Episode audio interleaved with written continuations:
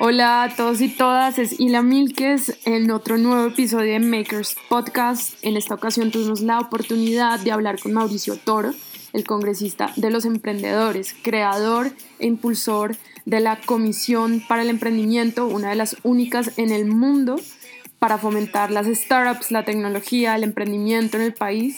También politólogo de la Universidad Javeriana emprendedor serial en tecnología y exgerente de Impulsa. Espero que disfruten esta conversación tanto como yo y estamos para la próxima. Gracias. Proyecto del ciento de esa ponencia. Que tengo otras cosas más importantes y vea. Aló. Hola. ¿Cómo estás?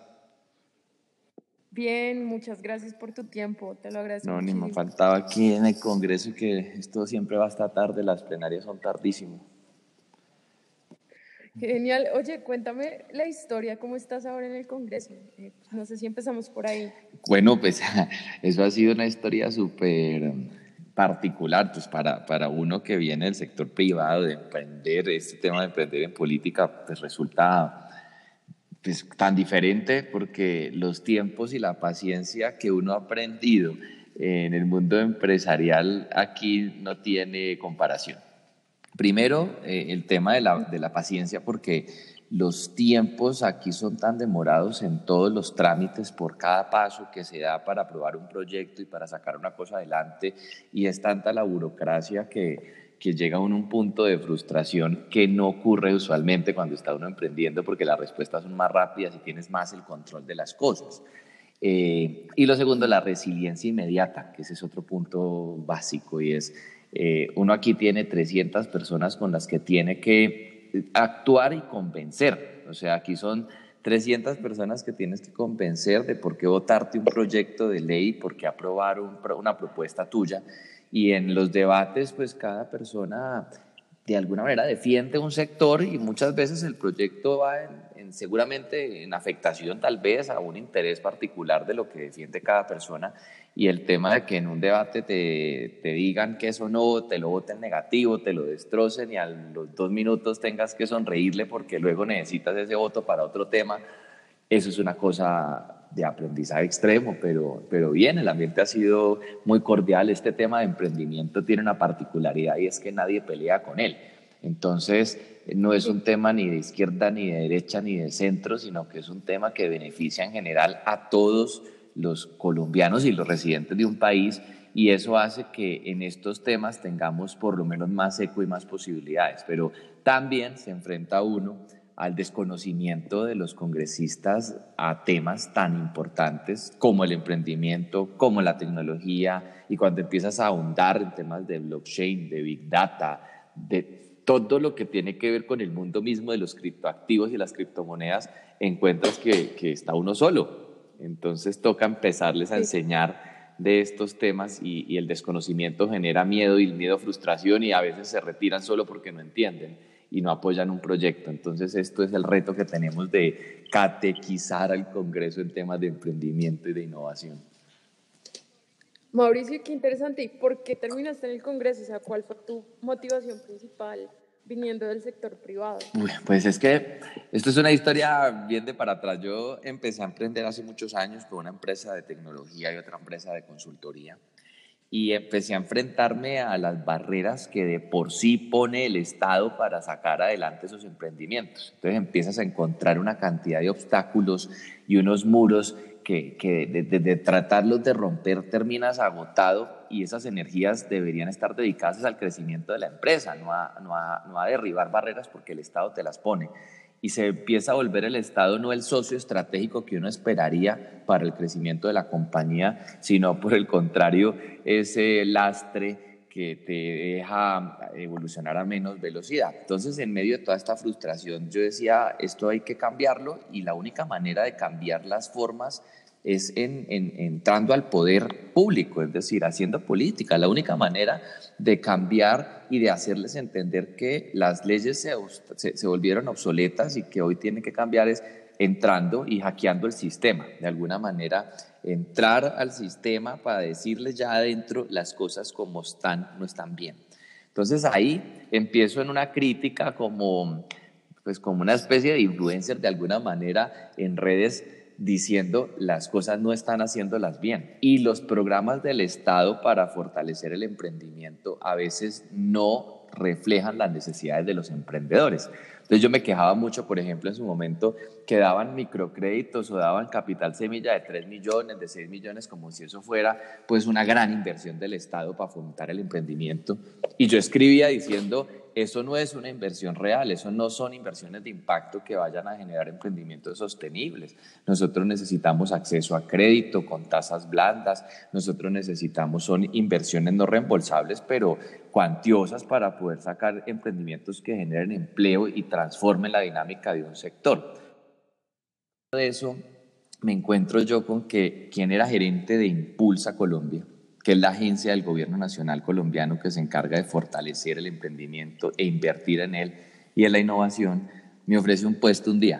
Me dice, venga, usted ha sido muy crítico de eso, eh, usted ha sido muy eh, confrontativo con lo que hacemos, usted es emprendedor, pero su visión es muy técnica como esas cosas, ¿por qué no se viene y me ayuda? Y entonces me hace esa pregunta y yo decía, pero, pero ¿cómo yo dejar mi emprendimiento por esto? Pero luego ese llamado del corazón de adentro del alma de decir, yo, yo siento que allá vamos a poder darle otra mirada a lo público, al gobierno de los emprendedores. ¿Qué mejor que un emprendedor creando instrumentos para emprendedores? Porque allá lo que había era una oficina llena de técnicos. Y le acepto ese, ese nombramiento. Yo, yo en ese momento salgo de mi compañía y digo, vamos a, hacer, vamos a prestar servicio a la patria, un servicio público más que militar, digámoslo y por cosas de la vida termina un tiempo ahí, él se va, lo nombran viceministro, a mí me nombran presidente de la entidad y ahí duro en total en esa entidad entre la dirección y la presidencia pues dos años, donde apoyamos a cientos de emprendedores y diseñamos mecanismos más adecuados para el emprendedor. Pero ahí termino en el Congreso es porque yo cumplo dos años en la entidad, digo yo ya aquí no tengo nada más que hacer, regreso al emprendimiento y monto una empresa de tecnología y otra vez me doy cuenta que ya el problema más allá de, del diseño de las finanzas del Estado para los emprendedores era legal, legislativo. Muchas cosas no se pueden hacer porque la ley no lo permite. Muchas cosas no se pueden hacer porque el Congreso no ha regulado o en muchos casos muchas cosas no se pueden hacer porque han sobre regulado o regulado mal. Entonces yo dije, esto ya no fue por el Ejecutivo, tampoco fue por la academia porque fui profesor de dos universidades, esto es en el Congreso de la República, en el legislativo, si las leyes se hacen bien y sobre todo se le exige al gobierno nacional que ataque un problema desde el Congreso, que es como el ente eh, que le hace el control al gobierno, pues ahí dije, vamos a intentar, la, la tercera es la vencida. Y aquí terminé lanzándome como un emprendedor, pero en política, en defensa de los emprendedores y, llegamos sin, sin, pensarlo, con un esfuerzo enorme, pero llegamos a nombre de los emprendedores y gracias a más de 20 mil emprendedores que votaron. Genial. ¿Y cómo te sueñas a Colombia emprendedora ahora y tal vez en 10 años? Pues esto, esto es un tema de, de sembrar para, para después ir cosechando. Yo creo que lo que se está haciendo, tanto lo que estamos haciendo desde el Congreso, aquí creamos la comisión por el emprendimiento, lo que hice fue, primero hay que lograr explicarle a los congresistas cómo funciona el emprendimiento, las nuevas tecnologías, por qué es importante hablar de esto y generar mecanismos para poderlos fortalecer, menos carga tributaria, que les paguen a 30 días sus facturas, todo esto entonces montamos esta comisión que la creé por primera vez en el Congreso de la República, se crea y es una de las únicas en el mundo que se dedica solo a estos temas para precisamente sacar proyectos a largo plazo y también pedirle a los gobiernos que estén de turno que las políticas tienen que ir dirigidas a fortalecer a las empresas medianas y pequeñas y microempresas. Entonces yo veo esto positivo, estamos sacando regulaciones muy interesantes y también haciéndole mucha presión al gobierno nacional para que en sus programas a futuro fortalezcan el emprendimiento. Colombia ha tenido un cambio los últimos ocho años muy positivo, se ha vuelto un país de emprendedores, un referente en especial para los centroamericanos y los suramericanos. Todos ven a Colombia como ese referente. Centroamérica ve a Colombia como la entrada al sur y el sur ve a Colombia como la entrada al centro e incluso en muchos casos al norte. Así que se están demostrando como colombianos a los otros países que sí estamos creando un ecosistema pues propenso al crecimiento. Genial. Y Mauricio, a nivel, por ejemplo, de tendencias, tú mencionaste blockchain, mencionaste big data. ¿Cuál crees que es el rol de una institución pública para promover un montón de pues, tecnologías muy nuevas que, como tú decías, no tienen legislación en un mundo globalizado y muy pues Ese es el compromiso que tienen los servidores públicos, es decir, desde el presidente de la República, sus ministros, viceministros para abajo y lo mismo los congresistas, de primero garantizar que sea el Estado el promotor de las nuevas tecnologías, que sea el Estado el que incentiva el uso además de la data para el desarrollo de soluciones. Hoy Colombia está muy atrasado en eso y esa es una conversación que activamos. Y es decir, bueno, señores, el Estado tiene mucha información que debería poner a disposición de las empresas y de los emprendedores para que sean ellos los que con esa data creen soluciones, productos y servicios para mejorar la calidad de vida de los ciudadanos. Pero si el Estado no abre esa data y esa información, como lo están haciendo los países globalizados, pues aquí no vamos a tener un desarrollo tecnológico y soluciones interesantes. Pero también, si el Estado no se da la pelea por hablar de temas a los que les tiene tabú por desconocimiento, tampoco. Te voy a dar un ejemplo claro, y es el tema de Uber. En Colombia llevamos tres años peleando y al Ministerio de Transporte le da miedo hablar sobre eso y al Ministerio TIC, que es el que habla de la tecnología y las plataformas, también le da miedo y al presidente le da miedo y al alcalde le da miedo y al Congreso le da miedo. Porque entonces los taxistas amenazan con paro y si no, entonces los conductores de Uber y, y se volvió un tema en el que en lugar de concentrarnos en equilibrar la cancha, tanto para taxistas como para conductores, y permitir que la tecnología funcione, pues entonces aquí se volvió el que más amenace para que esto no evolucione y el que más se esconda y se tire la pelota. Entonces eso es lo que estamos tratando de decirle al país y es, debatamos los temas. Hay cosas que hay que mejorar de ambos lados, pero no podemos tapar el sol con un dedo y simplemente no debatir porque cuando nos demos cuenta la tecnología nos arrolló y vamos a ser uno de los países más retrógrados en esos, en esos temas. Entonces, esa es como la importancia de que se active la conversación, incluso para el tema de la lucha anticorrupción.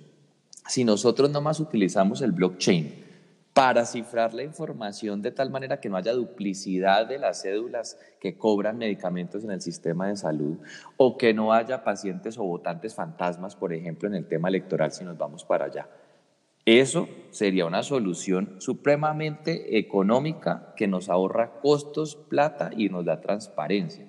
Esa es la tarea de los servidores públicos hoy. Hablar de la tecnología, no solamente de Big Data, no solamente de blockchain, sino de datos abiertos y de muchos temas más que están llegando hoy a Colombia y que aquí nos demoramos el doble de lo que se demoran otros países en activar esos, esos, esas implementaciones. Y a nivel, por ejemplo, bueno, hay temas súper interesantes que me encantaría ahondar, pero te quiero preguntar sobre el, el, rol de las redes sociales. O hubo, por ejemplo, una campaña en Estados Unidos hace bastantes años cuando se eligió Obama. Eh, ahorita muchas personas servidoras públicas también tienen mucho, mucha influencia no sé, ¿tú cómo ves las redes sociales en la política hoy y pues para las generaciones futuras? Para mí fueron fundamentales, o sea, básicas, porque nosotros, cuando yo arranqué la campaña, primero a mí no me conocía sino mi mamá, mis amigos y la gente más cercana, los emprendedores que habían estado durante esos dos años que estuve en Impulsa y, que, y que con los que había tenido algún contacto. Y las redes sociales fueron la única manera de romper las barreras que la política misma tiene. Es decir, que sin las redes esto hubiera seguido siendo el poder de los mismos con los mismos. Pero hoy las redes nos permitieron, no solamente a mí, a Mauricio Toro como el representante de los emprendedores en el Congreso, sino a muchos otros congresistas jóvenes que llegaron. El 60% del Congreso se renovó y de ese 60, más del 50 son menores de 40 años, 35. Entonces ahí estamos hablando de qué hizo las redes sociales y qué hizo esto apertura de la información para poderle llegar a toda la gente, a los, eh, a los, lugares más recónditos del país y de las ciudades con una propuesta. Y eso, fue, eso generó información y la gente pudo tomar mejores decisiones. Eso hizo que incluso estas generaciones jóvenes que podemos utilizar las redes sociales con mayor eh, efectividad, pudiéramos convencer a aquellos que no tenían intención de votar porque habían visto que siempre eran los mismos y volvieron a tener esperanza, porque hoy el ver esos nuevos perfiles les devolvió la fe y dijeron, oiga, mire que esto sí, esto sí está cambiando. Si no hubiéramos tenido las redes sociales, no hubiera sido posible que esto se hubiera renovado y en el caso mío, llegar pues hubiera sido completamente diferente. O sea, no sé si hubiéramos llegado si no hubiera sido por, porque las redes nos dieron esa visibilidad para que además los medios de comunicación que vieron eso en redes nos abrieran la puerta, nos dieran voz y ahí pudiéramos estar haciendo lo que estamos haciendo en el Congreso. Genial, genial. Y Mauricio, ¿a ti qué te inspira? O sea, a nivel tal vez profesional, personal. Son, tantas cosas, pero lo que yo siempre he dicho es tratar de dejar esto mejor de lo que lo encontramos. Es decir, yo creo que la inspiración mía es poder decir en unos años, eh, cambiamos el país, le aportamos al mundo en algo positivo, porque logramos aprobar proyectos de ley que permitieron que muchos emprendedores generaran empleo y que esas personas pudieran generarle oportunidades de educación a sus hijos y que esos hijos tuvieran mejor formación y que pudiéramos aprobar proyectos en protección del medio ambiente, por ejemplo, una deuda que tenemos nosotros los habitantes del planeta Tierra con, los con el resto de los habitantes del mundo, y es decir, nosotros cómo vamos cada uno a proteger el medio ambiente. Esas cosas que nosotros hagamos son las que van a demostrar que sí podemos construir el lugar en el que queremos vivir para no vivir en el que nos dejaron. Y eso es lo que yo digo, a mí me inspira, es precisamente eso, es poder decir y demostrar que haciendo las cosas bien podemos inspirar a otros para que lo hagan bien y que esto se vuelva un efecto dominó para cambiar la forma en la que vivimos, convivimos y sobre todo vemos el mundo. Así que es esa inspiración de creer que se puede, intentar que se pueda para hacerlo realidad.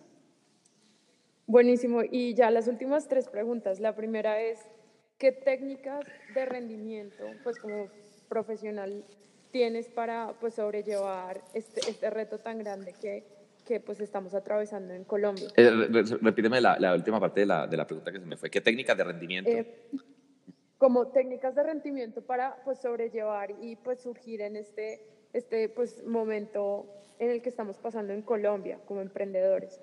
Uy, bueno, yo, yo, creo que lo primero es, es, la focalización. Para mí es, es, tener claros focos puntuales de, de, atención para no dispersarse. La dispersión genera mucha pérdida de tiempo y eficiencia. Entonces, para mí es una buena planeación con organización en temas de tiempos. Si uno logra optimizar el tiempo y logra ser eficiente y ordenado, las cosas al final van saliendo a la velocidad de la que depende de uno, ¿no? Entonces, para mí esa es una, una, una básica. Y la segunda, yo creo que el tema de buscar eh, equipos de trabajo con empatía es lograr gente que le aporte al equipo, que lo ayude a uno a caminar por esa senda y sobre todo a alguien que le permita a uno transmitir el mensaje. Eh, cuando es una sola voz es complejo, pero cuando son muchas más las que gritan, eso se oye en todas las esquinas. Y uno no puede ni emprender solo, ni sacar un proyecto solo, ni lograr la transformación de un espacio solo. Por eso el trabajo en equipo es básico y saber además quién sabe lo que uno no sabe que es lo que yo le he dicho siempre a, a, mis compañeros y a mis amigos y a mis equipos de trabajo y es, uno no se las sabe todas, uno tiene que buscar quién le ayuda a uno a suplir las deficiencias que uno pueda tener y en equipo entre todos caminar hacia el mismo sentido. Por eso cuando llegué al Congreso yo podía eh, simplemente cabalgar los temas de emprendimiento solo, a ver si solo salían, o formar la comisión que formé de 21 congresistas de todos los partidos políticos para convencerlos de que esto era importante y me acompañaran y en la foto saliéramos todos. Si caminamos todos juntos y nos unimos alrededor de un objetivo, llegamos más rápido, más contundente y con más impacto que solos. Y eso funciona en el emprendimiento y eso funciona en la, en la vida del emprendimiento político y en general. Así que el talento de las personas es básico y para mí es tanto el orden, la estrategia, la organización, la estrategia y el trabajo en equipo. Esas son tres elementos que yo no puedo dejar por fuera en ninguno de los proyectos que emprendo porque de, de, lo contrario llegar toma más tiempo y los resultados no son los mismos. Genial. Y a nivel, por ejemplo, de mensaje que tú quieras eh, pues transmitir a emprendedores, emprendedoras de todo Colombia? Son, son, bastantes. Lo primero es eh, con lo que empecé la conversación con ustedes y es la paciencia. Esto, esto de emprender requiere una paciencia gigante.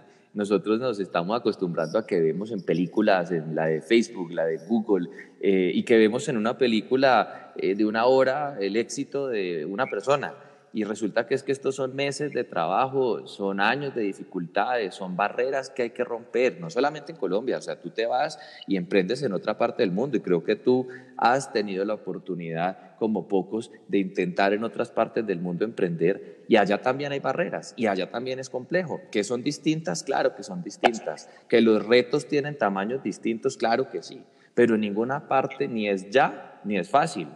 Entonces el tema es tener esa paciencia, persistencia para seguir sin terquedad. Eso es básico, porque es que a veces uno se, vuelve terco y es que esto tiene, no, hay que saber leer los mensajes para decir, oiga, yo aquí o tengo que virar, o tengo que cambiar, o tengo que cerrar, pero no pronto. Hay que darlo con toda la paciencia y con toda la pasión. La pasión no es suficiente si no hay estrategia también. Entonces, esos son como elementos de, y de creer que se puede. Hoy mucha gente, el 99% de la gente le va a decir a uno que no vale la pena, que eso tal vez no sirva, que eso no tiene por qué hacerlo. Y es el 1% de la gente que oye ese 99% pero se lanza, se atreve, lo intenta, ensaya. Uno no tiene nada que perder, muchísimo que ganar y de todo esto se aprende. Entonces, repito, con, con, con cordura, con un buen análisis, con un buen estudio, pero sin terquedad, pero como brutos pero decididos, mejor dicho, con toda para ver qué pasa, que lo peor que puede pasar es que no pase nada y más aprendió de eso uno. Genial. Mauricio, y última pregunta, ¿cómo se pueden poner en contacto contigo? ¿Cómo pueden las personas investigar sobre tu trabajo? Eh, en las redes sociales mías, que además me encantaría que nos sigan, porque allí se pueden estar enterando de todo lo que hemos hecho alrededor del emprendimiento. Hay gente que me llama y me dice, Mauricio, tengo un problema con el INVIMA, mire, esto no me está funcionando. Inmediatamente nos ponemos en la tarea de apoyarlos en esa gestión de derribar barreras cuando el Estado es intransigente. Que hay gente que me llama y me dice, eh, ¿cómo o a qué fondos podemos aplicar con este tipo de emprendimiento? Y yo les puedo explicar perfectamente cuáles son los mecanismos para que puedan aplicar a esos fondos que conocemos. En general, todo lo que podamos aportar y también en temas legislativos y con problemas estatales, pues para eso estamos, para servir. Mis redes son Mauro Toro O, con doble O porque mi segundo apellido es Orjuela. Entonces es Mauro Toro O y ahí en Twitter, en Instagram, en Facebook, en la fanpage ahí me pueden encontrar o en mi correo electrónico que es mauro arroba mauriciotoro.co. Ahí estamos dispuestos a apoyar lo que podamos apoyar como emprendedor para los emprendedores. Genial, Mauricio, te agradezco muchísimo el tiempo y pues muchas gracias por, por todo el trabajo que, que, estás haciendo por Colombia. No, muchas gracias a ustedes también por, por ser la voz de muchos, por, por ayudarnos a, a aumentar el mensaje de, darle más esperanza y más fe a aquellos que están intentando este camino y también por, por, por dedicarse a emprender y a demostrar que en este país hay talentos como ustedes que pueden inspirar a otros. Ay, gracias, gracias, estamos hablando. De una, un abrazo gigante. Chao.